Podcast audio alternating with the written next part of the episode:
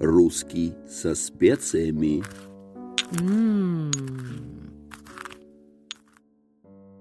Добрый день, дорогие друзья! Рада вас приветствовать в студии подкаста «Русский со специями». С вами Елена Дудина, и сегодня у нас необычный выпуск. Впервые в нашей студии мы встречаем гостя. У нас в гостях молодой писатель, автор уже двух изданных книг Артем Васильевич Попов. Здравствуйте, Артем Васильевич. Добрый день. Сегодня у нас замечательное событие для нашего подкаста, потому что это наш первый гость. И мы очень благодарны Артему Васильевичу, что он нашел время для того, чтобы побывать в нашей студии и побеседовать с нами. Артем Васильевич, расскажите, пожалуйста, немного о себе. Да, я родился в Северодвинске. Олимпийский мальчик в год Олимпиады в 1980 году. Окончил здесь среднюю школу, поступил на факультет филологический. У нас был Поморский государственный университет, сейчас это СФУ, Северодвинский филиал. Специальность учитель русского языка и литературы. Ага, значит, мы с вами еще и коллеги. И более того, мы с вами однокашники, потому что я как раз тоже окончила этот же самый вышеназванный университет. Очень приятно. Да, очень многие выпускники работают в совершенно разных сферах, но каждый нашел себя в жизни, мне кажется так. Да, я тоже думаю, смотрю по своим однокашникам, однокурсникам и вижу, что наш университет, наша альма-матер дает хорошие всходы. Да, именно так. Угу. Это классическое филологическое образование академическое, которое нам дали. Я очень благодарен всем преподавателям. Даже не буду называть кого-то выделять конкретно, потому что э, действительно от латинского языка до современного русского языка литература всех веков, и не только русская, зарубежная, мы изучали очень много. Главное, что мы находили информацию, нас учили находить информацию, когда еще не было интернета, когда еще не было, по большому счету, компьютеров. Мы вот э, приходили, набирали столько книг, которые еле умещались на столе. Да, читали. еще в очередь надо было за книгами, отстоять. записывались. Записывались, а одна книга бывает, что там на несколько человек один да, учебник. или на ночь. Если ты в хороших отношениях с библиотекарем, тебе дадут на ночь какого-нибудь реформатского. Да, да, да. То есть в основном в читальном зале. То есть мы проводили очень много часов в читальном зале, потому что на дом книг не хватало учебников для всех. Но это были прекрасные годы, я вспоминаю только с благодарностью за то студенческое время у нас на филфаке. Как же складывалась потом ваша карьера? Филологическая или другая, может быть? Филологическая не сложилась, хотя вот Татьяна Васильевна Симашко, все-таки мой научный руководитель, я назову это имя доктора филологических наук, я знаю, что она до сих пор а, преподает у нас в университете, предлагала и видела меня в дальнейшем как-то продолжателем ее идей. Она Но... занимается у нас семантикой, да, да, да. и это ее область. Угу. Да, кстати, моя самая первая публикация была вот с автором, со своим научным руководителем, с Татьяной Васильевной Симашко в, в межвузовском сборнике. Вот, э, но филологическую карьеру деятельности я не стал продолжать. На четвертом курсе мне предложили работать в газете «Северный рабочий». Это городская наша газета. Вот. Опять-таки, я оказался там благодаря нашему факультету. Олег Евгеньевич Раменский, Царство Небесное, да, э, предложил написать э, курсовую работу. Тогда она была выбирать на один год русский, другой литературы. Uh-huh, По uh-huh. литературе мне предложили писать работу по творчеству на архангельского писателя, сразу скажу моего однофамильца, Михаила Константиновича Попова. Uh-huh. Это главный редактор журнала «Двина». И проходила встреча в редакции газеты «Северный рабочий» с участием Михаила Константиновича Попова. Меня туда пригласил Олег Евгеньевич. А Михаил Константинович в свое время тоже работал с рабочим, представил меня редактору газеты Николаю Николаевичу Кочерову, тоже ныне покойному уже. Присмотрись, парнишки, вроде бы он неплохую курсовую написал, может что-то изгодится из него. Ну ладно, пусть приходит на следующий день. Я сделал, пришел на следующий день. Если бы я не пришел на следующий день, может быть, ничего бы мне из не получилось, по-другому складывалась бы жизнь. Я пришел в газету в редакцию газеты, получил первое задание, и вот так все закрутилось. Артем Васильевич, а это были трудные годы для газеты? Или трудные годы еще не начались, и это еще были... Это был 2000 год, тираж угу. газеты был около 30 тысяч, газета выходила 5 раз в неделю. Угу. Тогда, повторюсь, не было интернета с соцсетями, получали информацию с телевидения единственного в городе, телевидение Северодинска, из газеты «Северный рабочий». Ну, еще была газета «Вечерний Северодинск», тоже 97 -го года. Это были очень хорошие годы для газетной журналистики. Редакция не бедствовала, были неплохие зарплаты, был тираж, повторюсь, э, была реклама, то есть печатное слово – тогда ценилось, уважалось. И Газета было имеет к авторитет. Нему доверие, было, да? да, авторитет, да, правильно вы сказали, было доверие, был авторитет у издания. Вот, это тоже, я работал в газете 8 лет. И первые творческие работы у меня состоялись именно в газете, заметки. Первая учеба, работа со словом состоялась вот благодаря серому рабочему. А там работали э, талантливейшие люди. Вот ответственный секретарь у нас была, например, Елена Николихина. Елена Александровна, член Союза писателей да, России, да, да, талантливый поэт. Вот, она вычеркивала там слово «был», например, которое повторялось, что это такое в заметке, что за мелкотравчатая тема. То есть я помню все ее слова до сих пор, хотя прошло вот уже 20 лет. То есть как работать с текстом, который ты сам написал, да, это, конечно, учили в школе сочинение писать, да, но работа с, в газете это совсем другое. То есть вот такие первые уроки работы со словом я получил в газете «Северный рабочий» от коллег, от журналистов, от писателей, которые там работали. То есть по окончании университета вы встали на стезю журналистики. Да, да. И как вы видели себя вот в этой профессии? Это было временное занятие или вы видели там свой рост, свою какую-то перспективу карьерную? Да, я, можно сказать, что и мечтал продолжить свою работу в этой сфере в журналистике мне очень нравилось, потому что это интереснейшая работа. С утра ты мог оказаться на задании в лесхозе на каком-нибудь, в, в дню работника лесного хозяйства материал готовить, во второй половине дня в Архангельске на какой-нибудь презентации. То есть интереснейшая работа. Для всех, мне кажется, тяжелая, да. И вот 8 лет я от нештатного корреспондента вырос до заведующего отделом информации. Вот. А потом меня просто пригласили работать в э, мэрию, в пресс-службу. Ну, это тоже продолжение, скажем так, этой работы. В 2008 году в пресс-службе мэрии я работал, потом пресс-секретарем мэра Северодвинска угу. работал два созыва 8 лет. То есть угу. и сейчас продолжаю по большому счету работать со словом, готовя пресс-релизы. А сейчас с кем вы работаете? Пресс-секретарь Совета депутатов Северодвинска. Ага, понятно. Скажите, пожалуйста, а в какой момент во время ваших журналистских заданий или во время обучения в университете или позже или раньше, вы почувствовали какую-то писательскую такую жилку, что вам нужно было начинать иной путь?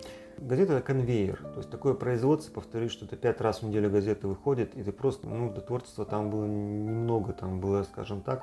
Прикладные много... уже задачи да, какие-то. Да, да, написать, выдать материал в срок, когда угу. за тобой первая полоса, это э, такое творчество условное, по большому угу, счету. Писать вот что-то художественное я начал, наверное, поздно, да что значит поздно? Прозу, мне кажется, поздно не подходит такое слово поздно для всех относительный период поздно. В 36 лет я стал писать такие похожие рассказы, воспоминания, что ли, о своем детстве. Угу. Вот. Это я уже работал не в газете, я уже работал в пресс-службе мэрии. Первая книжица у меня вышла в 2018 году, мне уже было вот 38 лет. Это были воспоминания о детстве, которые записал просто для себя, скажем так, в основном. Ну, какие-то там были очерки, там репортажи э, о путешествиях моих, такая больше даже, кстати, журналистская книжица это была «Счастье прошедшего времени» она называется. «Счастье прошедшего времени». Да. То есть вы собрали туда свои уже накопленные какие-то заметки, да, оформили. Да, да, да, как, да. Э, как вы решили издать эти заметки?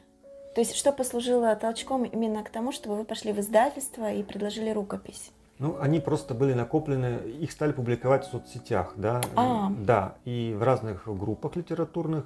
Точнее, даже скажу, в одной я начинал, группа «Подножие Парнаса» называется, такая группа существует. И, понимаете, соцсети, там, интернет, это такая, такая штука, что это куда-то все уходит вниз, куда-то теряется, а угу. я человек такой закалки советское воспитание, мне нужно, чтобы это слово было на бумаге, да, написано, значит, есть, вот. И поэтому я решил сдать бумажную книгу, чтобы эти записи куда-то там, ну, не, не потерялись, не ушли, не исчезли, хотелось опять-таки родителям дать почитать. То есть это книжки. больше было как для себя? Для себя, и тираж ее был смешной, этого сборника, 100 экземпляров. Но все-таки вы знаете, сколько пишут люди в разных соцсетях и в пабликах, но единицы решаются даже на минимальный тираж, поэтому это очень важный шаг. И мне кажется, вот я почему и задала вопрос, что послужило толчком, стимулом к э, этому шагу, потому что это был шаг на уже настоящем пути писателя.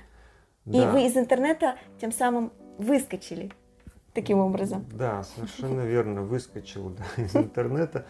Вот, и писал, я признаюсь, для себя, там, повторюсь, да, угу. ну, оказалось это интересно и другим. И они стали меня двигать, пиши дальше, нам интересно, что там еще напишешь, следующий рассказ. И вот родилась вторая книжица через два года, в 2020 году. Но я не стоял эти два года на месте, я учился, опять-таки, если можно научиться писать, Мгм. стать писателем. Вот. Но есть, конечно же, вот профессиональный союз писателей России, есть э, совещания, семинары, которые проводятся для молодых писателей, молодых литераторов. Вот я ездил на эти семинары, там с нами работали, разбирали наши рассказы по косточкам, говорили, что плохо, что хорошо, как надо, как надо правильно написать. То есть это формат литературной мастерской. Ну да, да, да, да, а сказать. какие там были преподаватели, может быть? э, Да. Я знаю, вот, например, есть э, знаменитая литературная мастерская, ее ведет э, Леонид Юзефович. Мгм. Ну не знаю, вот Да, вы да. в такой попадали или нет? Значит, наш современник, журнал, по которому я учился, там готовился к семинарам в институте, э, вот, у нас был преподаватель этого журнала, авторитетного Мгм. литературного журнала, так называемого толстого журнала «Наш современник», Александр Иванович Казинцев, первый заместитель редактора этого журнала. Он там работает с 81 года. Мне еще был годик, он уже работал в этом, в этом издании. И вот я попал к нему, он был нашим мастером, руководителем семинара. Он, к сожалению, умер вот в ковидный этот наш 20, 20 год. Но он заметил, сказал, о, что-то в этом парне есть, надо вам дальше развиваться, вступайте в Союз писателей России, учитесь. Ну, в общем, дал мне такую путевку. То есть он поддержал. Да, поддержал. поддержал. Ну и на местном уровне тоже меня наш архангельский писатель, тот же Михаил Константинович Попов поддержал. Опубликовал впервые меня в журнале «Двина» в Мгм. 2018 году мои маленькие рассказики про деревню, про детство в деревне. Вот меня поддержали два человека. Я ну, уже не могу сказать, что я сейчас не буду писать, но если говорят, нужно, да, нужно продолжать учиться и писать, то ну вот продолжаю как-то Отлично, в, си- в отлично. силу своих способностей. Артем Васильевич, я признаюсь, не знала, что вы пишете книги до тех пор, пока не прочитала на какой-то страничке в интернете вот об этой книге, с которой вы сегодня к нам пришли. Это книга «Избачиха». И вот я с удивлением узнала, что человек, который даже у меня в социальной сети есть, в ВКонтакте среди моих друзей, оказывается, он вот писатель, и поэтому я очень заинтересовалась вашим творчеством и хотела расспросить чуть-чуть поподробнее. Расскажите, пожалуйста, кто ваши герои, какова тематика ваших произведений, откуда вы черпаете сюжеты для книг? Да, я говорил, что начал писать в каких-то детских своих воспоминаниях о счастливом детстве, которое проводил в деревне. Многие городские дети выезжали на родину своих родителей, бабушкам, дедушкам, там получали воспитание. Многие будут вспоминать трепетом и с нежностью вот эти детские годы в деревне. Так вот и я начал писать про свои детские годы в деревне, рассказы, воспоминания.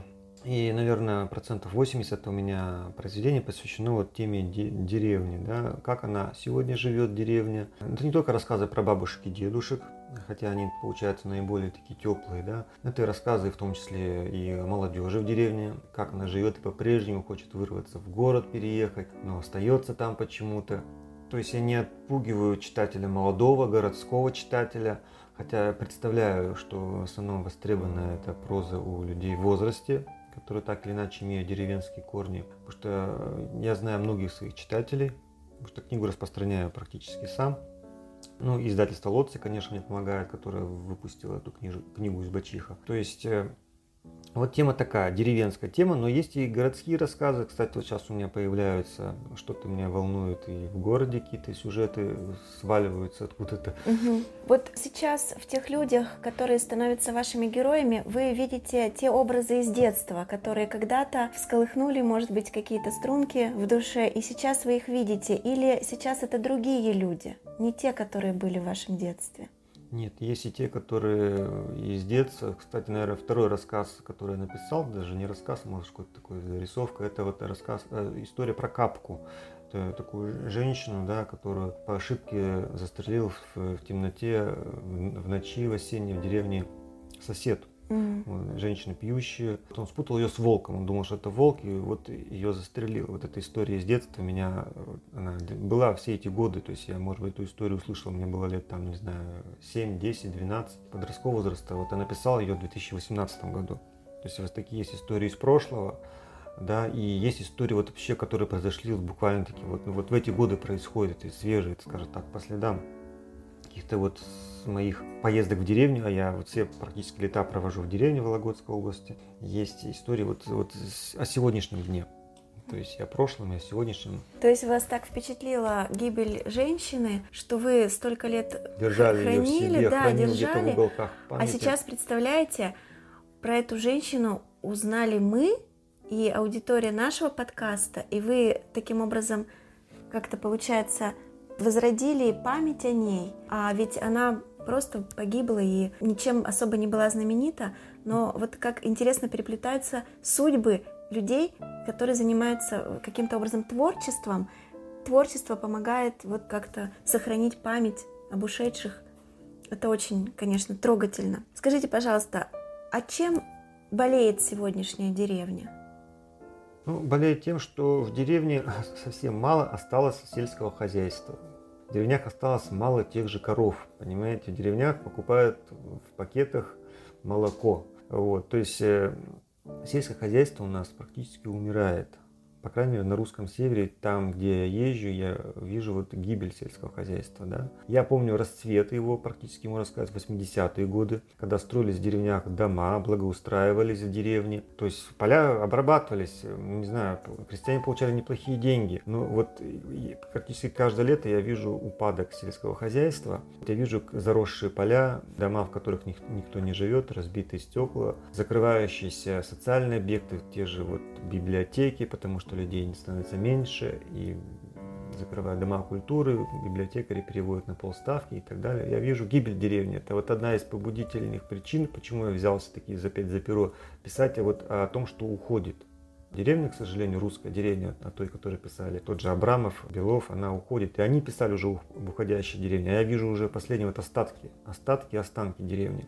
И больно это видеть, и пытаюсь оставить память о деревне вот в своих рассказиках которые не уйдут из интернета, которые останутся на бумаге в книгах.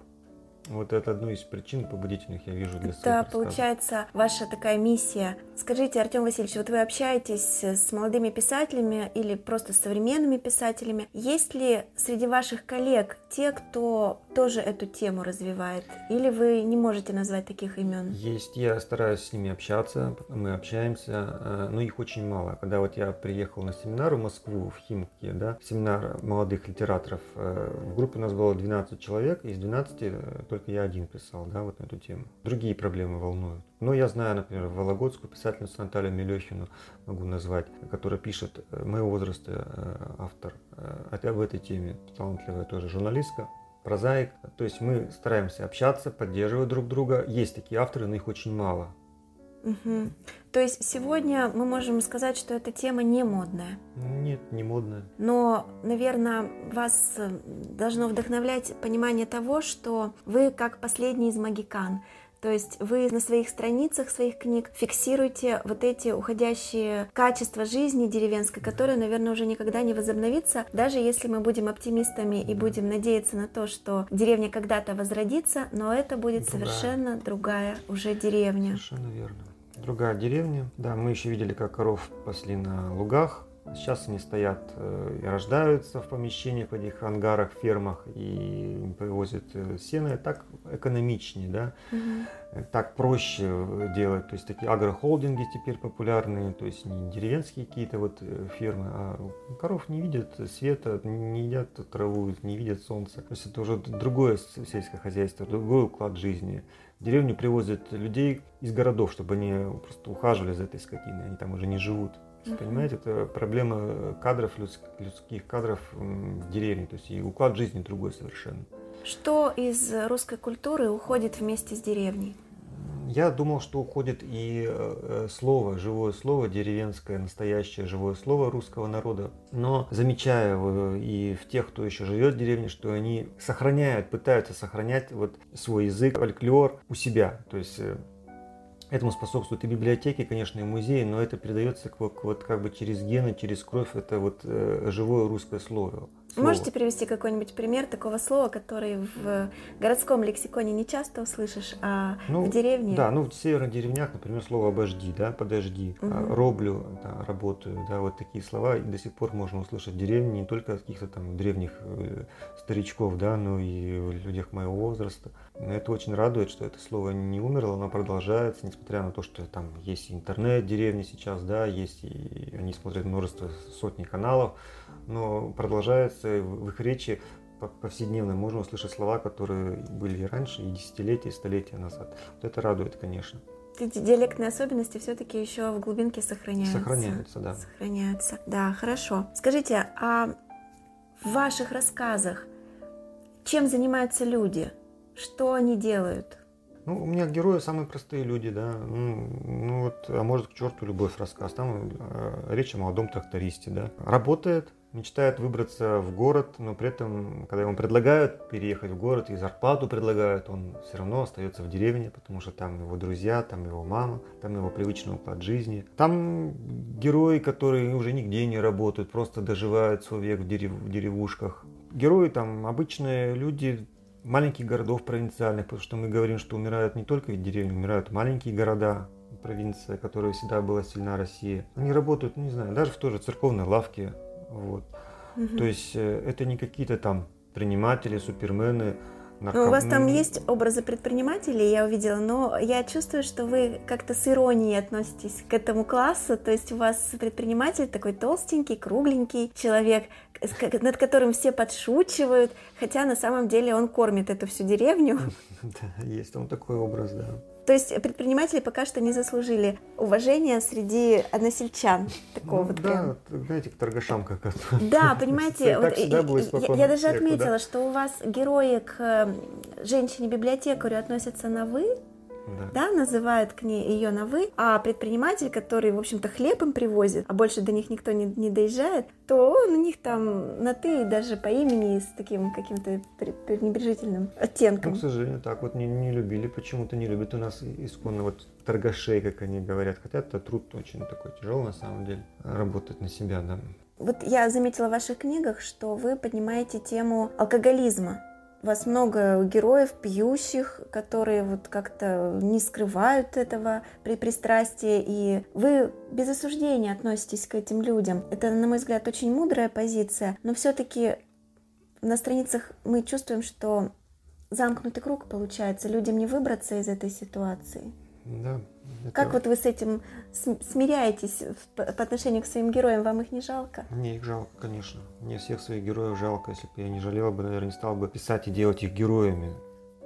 Но выхода пока я не вижу, это было всегда так, не только в деревне, но и в городе, просто мы не знаем так, как своих соседей, например, да, что творится за стенкой, как знаем, э, что происходит э, в деревне, потому что жизнь в деревне на виду, да, мы знаем, вот этот человек пьет, пьют и мужчины, и женщины, и спиваются, и погибают из-за этого, и алкоголизм это и одна из главных причин смертности в России, то есть э, это факт, никуда от него не деться, и как бы не лечили в советское время теми же э, ЛТП, э, ну, запретительными, запретительными мерами. мерами, все равно это продолжалось еще даже, может быть, и в большей степени. Угу. Пока наше общество от этого недуга не может избавиться, и, как сказал Салтыков-Щедрин, проснусь через сто лет, будет все в России то же самое. Пьют и воруют. Тут, да. увы, пока мы вынуждены признать, что он был прав. Скажите, а как вы работаете над текстом? То есть есть ли у вас черновики? Пишете ли вы его на компьютере, в телефоне или, или как? Вот расскажите об ну, этом поподробнее. Тут, насколько мне известно, существует два подхода. Многие писатели, настоящие писатели, имеют какие-то свои записные книжки, э, которые заносят интересные слова, которые услышали где-то какие-то сюжеты, обороты, которые сразу берут и срочно, срочно что-то записывают. Вот. Потом эти из записных книжек э, вырастают рассказы, повести, романы. А есть те, которые носят в себе, скажем так, это очень ничего не ведут. Не знаю, может это не настоящие писатели. Вот я к ним себя отношу как раз, потому что все, что у меня есть, это моя голова. Там это все откладывается на каких-то полочках бесконечных, а какой-то период времени это все используется. Вот. Но бывают такие случаи, что какой-то происходит э, сюжет, мне рассказывают его, или я сталкиваюсь сам с этим сюжетом, который хочется обязательно записать. И тогда я тоже открываю все, что не попадя, либо это бумага, либо это что-то еще, э, записная книжка в электронном виде, я э, туда набиваю этот сюжет. Бывают такие моменты. Но я начинал писать в газете в 2000 году, когда еще не было компьютера у меня дома, например, я писал на бумаге. И вот когда какие-то приходят идеи, я пишу на бумаге вначале их, да, вот, а потом уже сажусь за компьютер и обрабатываю пишу текст. Как вы редактируете текст? То есть, вот э, вы знаете, мы иногда сталкиваемся с тем, что нам сложно избавиться от повторов, от каких-то речевых шероховатостей. Вы это ведь как профессиональный филолог тоже видите в своих текстах, как избавляетесь от этого? Ну, как мне еще учитель русского языка и литературы в школе говорил, что нужно, первый текст должен отлежаться, да, то есть написал, он должен полежать, и чем больше он лежит, тем лучше. Ты видишь его свежим взглядом. Через день, а через неделю еще лучше, еще более свежий взгляд становится. Это первое. Второе, то, что когда ты пишешь, ты на следующий день видишь э, повторы. Это бич всех всегда э, повторы. Нужно э, заменить синоним какой-нибудь интересный синоним, который сразу не приходит. Я не скрываю, что обращаюсь к словарям. Это нормально, к словарям все обращаются. Словарь синонимов хотя бы в электронном виде. Когда текст написан, тебе уже он кажется нормальным, ты его даешь читать редактору. У каждого писателя был есть редакторы издательства. Раньше были огромные, с текстами работали очень хорошо. У меня есть такие люди, журналисты, да, мои друзья, которые читают тексты. Вычитывают Вычитывают, его. и чем Угу. большим э, количеству людей я дам этот текст, э, тем он лучше становится. Мгм. То есть я это не скрываю, это нормально, даю текст читать кому-то поправить. Конечно, конечно. И вот бывает ли у вас такое, что вы в разговоре каких-то людей, там своих, может быть, попутчиков или тех людей, с кем вы встречаетесь во время своих путешествий, услышали какое-то словечко и запомнили его и обязательно решили вставить его в один из рассказов? Есть ли такие, такая коллекция у вас таких жемчужин? Да, да, да, конечно, такие примеры есть. Сейчас я сходу опять-таки не скажу, надо взять книжку. Потому что я у вас в книге вижу такие интересные словечки, ну, которые не из э, нейтрального нашего запаса словарного, но все-таки, значит, вы их коллекционируете и Да, как-то да. используете. А сами вы где берете вдохновение? То есть у каких мастеров писательского ремесла вы учитесь? Кого считаете своими наставниками в писательском деле? Ну, такими заочными, с которыми Заочными, не успел да. познакомиться. Да, я всегда в любой день, мне никогда не скучно взять по второму разу, по третьему, десятому, сотому книгу Василия Ивановича Белова, любое из его, его произведений, Абрамова, э, да, вот моего, нашего земляка архангельского.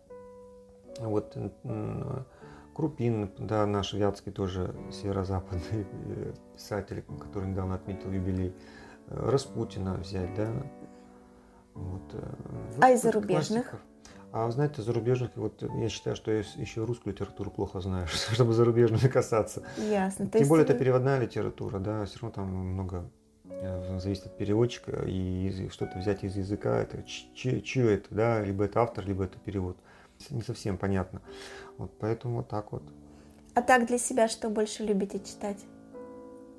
Тоже эт- этих же авторов? Этих же авторов и стараюсь смотреть за тем, что сейчас пишут. Вот сегодняшние мои те же сверстники, открываю сайт книжный, книжный, книжный зал, там, да, где выкладывают в электронном виде Мгм. журналы, Мгм. и читаю, смотрю, что там пишут. То есть э, совершенно не таких же малоизвестных авторов, как я сам. То есть э, даже вот просто читаю, что пишут сейчас в толстых литературных журналах в электронном виде. У меня в руках книга Артема Попова «Избачиха». Она представляет собой цикл рассказов и очерков. Артем Васильевич, расскажите, пожалуйста, поподробнее об этой книге. Что-то интересное, может быть, про нее. Избачиха. Наверное, сразу вызывает вопрос, кто это, что это. У многих Да, может, по крайней мере, вызвать вопрос. И также называется один из рассказов, который дал название всей книги. Избачиха от слова из, избач. Это заведующий избой читальни. Такие раньше существовали в деревнях в 50-е, даже 60-е годы. Вот. Ну, это библиотекарь, да, по большому счету. Но чем интересно, что героиня избачиха, так называли в деревнях, да, ну, библиотекарша, не хочется сказать, но вот главная героиня этого рассказа. Ее отец тоже раб- работал избачом, вот поэтому ее и назвали избачиха, то есть дочка избача. Дочка Избача, Избачиха, понятно. дочка избача. Вот. Э, Ну, название условное, конечно, очерки. Мне сказали, вот, э, что можно было и не конкретизировать, что это очерки, потому что веришь дословно и рассказам, и очерки. Зря это такое деление ты произвел. Но очерки там конкретных людях, там уже названы, например, мои бабушки, да, имена их, да, э, имена их. Ре- реальные имена. Реальные да? имена. А Вот, э, поэтому там э, очерки, да. В 2020 году это вышла книга, ну вот, к юбилею Федора Александровича Абрамова, одного из моих любимых писателей, как раз там сделал пометку, что к столетию. Вот. Многие рассказы публиковались, опять-таки, в толстых литературных журналах. Э, Рассказ «Сестра Любовь» был опубликован в «Литературной России» в газете. Э, Вот недавно он занял первое место этот рассказ в конкурсе, всероссийском конкурсе православном, литературном конкурсе «Весна духовная», вот, который проводило Ленинградское отделение Союза писателей России. У вас много рассказов именно на православную тематику? Нет, это, наверное, пожалуй, даже единственный рассказ. Вот о конкретном случае он меня очень затронул, которым произошло в одном из храмов Великого Устюга, когда душевно больной человек стал топориком рубить иконы. Угу. Вот я представил эту ситуацию, как его остановили, кто его остановил, хотя на самом деле я не знаю все истории это, то есть это вымысел, домысел, как это все происходило. И у меня э, даже спрашивают продолжение этой истории, как это все, про героев. Что с ними было что потом? Что с ними было, потому что это факт как бы действительный, да, такой происходит. То есть поверили в историю, кто и остановил этого сумасшедшего, да, это девушка из церковной лавки и э, бомж, который пригрели в этом, у этого храма. Что же с ними произошло дальше, спрашивают у меня. Я говорю, я не знаю, потому что это люди полностью вымышленные персонажи. Но так получилось, что это, может быть, опять-таки газетное мое прошлое, что как будто это вот в действительности все и было. Вот именно этот человек, эти люди были в этом храме и остановили душевно больного человека. Ну, просто вы так пишете, что это очень похоже на реальность. Да. Поэтому людям очень сложно поверить, что все это практически выдумано. Да. То есть вы зацепились только за один факт да. и из него раскрутили целый, целую историю. Да, так. Это рассказ называется «Сестра Любовь». Я да. просто повторю, да? А какой вот из этих рассказов кажется вам самым, ну, может быть, трогательным, самым каким-то? Или так сложно из своих детей выбирать? Да, конечно, всем недороги, но опять-таки очерки о моих родных, о бабушках угу. моих, с маминой стороны, с папиной стороны, вот эти очерки самые дорогие. Скажите, а встречается ли в этих рассказах сам писатель Артем Попов в каком-либо образе или нет? Ну да, конечно. Там есть там есть, ваше да. альтер-эго, конечно, встречается. Есть. Да, я не буду раскрывать, где Да, конечно. читатели, читатели ваши пусть сами догадаются, где там ваше... У меня там появилась одна догадка. Очень хорошо. Пусть каждый домыслит. Вот, э, я не стараюсь вообще это не раскрываю, кто прототипы, хотя некоторые говорят, вот мой прототип в деревне такой-то живет, это он и он. А я не, не, не хочу рассказывать, потому что реакция бывает разная. Конечно, конечно. У вас вот, в основном образы собирательные. Да, да, есть собирательные, есть вот такие вот буквально чуть ли не под кальку списанные образы с реального человека. То есть люди, может, узнают своих знакомых, может, соседей узнают, да, говорят, а ты же про этого человека писал. Вот. Ясно. Артем Васильевич, скажите, пожалуйста, не замахиваетесь ли вы на большую форму прозы? Может быть, вы работаете над романом или над повестью? Или планируете? Вот меня тоже часто спрашивают вопросы, я часто переживаю на эту тему, что ничего большого, больше, чем рассказ я пока не написал. И сейчас только тоже рождаются только рассказы. Ну, потом вспоминаю других известных, известнейших э, литераторов, писателей, того же Чехова, Белова. Тоже, Вы, наверное, не расстраивались. Не, не расстраиваюсь. Ну, конечно. То есть сейчас над чем-то работаете? Конечно есть, и я тоже по этому поводу переживаю, что а вдруг закончится сюжет, какое-то вдохновение, но жизнь подбрасывает какие-то истории, вот, которые хочется оставить на бумаге, додумать их, сочинить что-то еще. То есть есть идеи, и, и слава богу, что эти идеи есть, и я их пытаюсь выразить на бумаге. Вы стараетесь следовать завету Юрия Олеша, который сказал, что ни дня без строчки. Ну вот когда вот на семинарах мне, кстати, и говорили, что настоящий писатель должен действительно писать чуть ли не каждый день, даже если ты не хочешь, даже если у тебя нет вдохновения. Не ждать, не ждать музу. Не ждать музу, музу садиться, если ты не пишешь новый, то ты редактируешь старые, которые еще не опубликованные тексты какие-то свои. То есть либо ты пишешь новый текст создаешь, либо ты редактируешь то, что ты написал вчера. То есть вот настоящие писатели так и делают. И тогда они создают и романы, и эпопеи, и все что угодно. Это профессиональные писатели, э, к коим себя я пока не отношу, хотя я состою в профессиональном союзе. Вот, и называю себя, я, честно говоря, вот, когда меня называют писателем, говорю, ладно, писатель, писатель. На самом деле я называю себя прозаиком, то есть пишу просто прозу. То есть вы в слово писатель вкладываете mm. тот смысл, который вкладывают классические ну, да, русские да, да, литераторы. Конечно, конечно. То есть учитель жизни. Но вы знаете, вот э, к слову о продуктивности, продуктивность некоторых современных писателей меня, например, немного пугает. настораживает, даже пугает. Допустим, когда я вижу, как, э, как у писателя каждый год с завидным постоянством выходит большой роман, и в надежде найти что-то новое в этом романе я открываю этот роман, но, к сожалению, ничего нового не нахожу, а только вижу реминисценции разных прошлых идей. но книга продается. А я скажу, почему это происходит, потому что, скорее всего, с этим автором заклю- заключен договор с издательством, издательство просто требует, оно вложилось в его раскрутку. И Это требует- как, как у Толстого. Толстой написал Анну Каренину, потому что нужно было отдать долг издателю. Ну вот и сейчас в современное время так, что да, вот заключается договор на 5 лет, тебя раскручивают, но ты каждый год должен выдать роман, хочешь не хочешь, и они садятся писать и выжимают из себя, и мне жалко таких писателей. Конечно. кто не вынужден не то что заработать, ну да, да, и, за- и заработать, и ну вот так, вот такая ситуация она и сейчас. То есть сейчас это кабала, существует. это кабала. Это кабала, да, сюда. А вы сейчас я пока связан, свободен. Я не связан, я издаю книги, книжки две Мгм. свои издал за свой счет, поэтому меня никто не торопит, кроме читателей. Конечно. и когда читатели конечно. просят, а что ты еще новое написал, нам хочется почитать новое. И вот для меня это самый главный стимул, когда просят что-то новое почитать. И, наверное, вы приезжаете в деревни, и тоже вот э, вас представляют как автора книги. Вы встречаетесь там с посетителями библи- библиотек или школ, Да, или да. клубов, Да. и видите своего реального читателя. В этом, наверное, самая главная Да, от- я отдача. вижу отклик, да, я вижу своего читателя, эти встречи, они очень полезны. Такое эмоциональное поглаживание, что это ты нужен, что ты не пишешь не в стол. Почему я встречаюсь? Потому что, ну, выложил в группе, да, и ты не знаешь, прочитают, не прочитают, какая реакция. А тут видишь обратная а реакция очень важна, что это ты не просто так пишешь, что это кому-то нужно, кто-то спрашивает, в то же время дают какие-то советы, рекомендации. Говорят, у тебя очень мало юмора, например, да, там, давай там без шутки юмора, как прожить в деревне. Вот, то есть э, дают советы Это свои, что-то. Это дельный Поэтому совет. вс- Все эти, да, все это я запоминаю, э, все эти встречи полезны. Стараюсь ездить, да, и встречаться с читателями. Артем Васильевич, вот в нашем предварительном разговоре вы сказали, что вас иногда упрекают в недостаточной философичности своих ваших романов, э, рассказов. Да, да. Вот у меня такой вопрос немножко философский. Я недавно услышала такое мнение одного ученого. Он сказал, что в России нет основная религия не православие, не ислам, не конфуцианство, не иудаизм, а у нас есть основная религия это пессимизм. То есть мы верим во все плохое. А если кто-то нам говорит что-то хорошее, мы подозреваем его в шарлатанстве, что он куплен там какими-то заинтересованными лицами и так далее. Вот как вы считаете, действительно ли пессимизм тяготеет над нашей страной, или вы не относите себя к сторонникам этой религии? Пессимизм, э, русское нытье, сплин, к сожалению, так, наверное, и есть.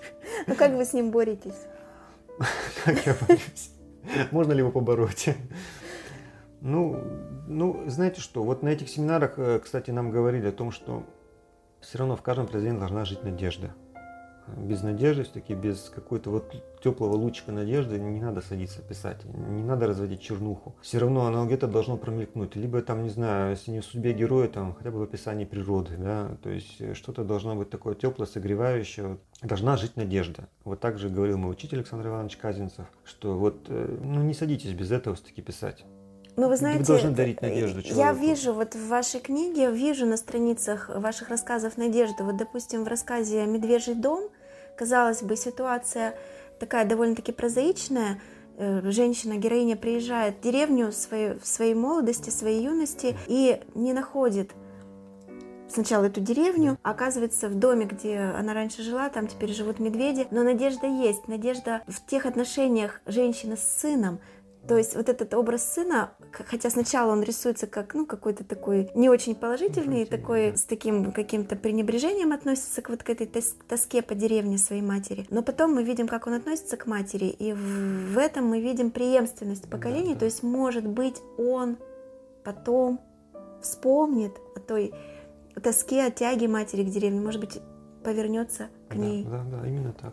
Отлично. Спасибо, Артем Васильевич, большое, что пришли к нам в гости. Я желаю вам, во-первых, никогда не поддаваться никакому пессимизму, стараться продолжать свою линию деревенской прозы. Я очень хочу, чтобы ваши книги издавались тиражами многомиллионными, чтобы ваши герои жили, чтобы покупали у вас права на сценарий, чтобы появилась деревенская тема в нашем кино, которая сейчас, к сожалению, вообще, мне кажется, никоим образом не представлена, хотя некоторые наши кинематографисты делают какие-то документальные фильмы и стараются повернуться лицом к деревне, показать вот ее упадок ны- нынешний. И я очень хочу, чтобы вы снова к нам пришли через какое-то время и рассказали о своих новых книгах. Спасибо вам большое. Спасибо вам большое. Э, вы делаете большое дело, вы говорите о русском языке, потому что, как тоже мне не, не мое это литература, прежде всего язык.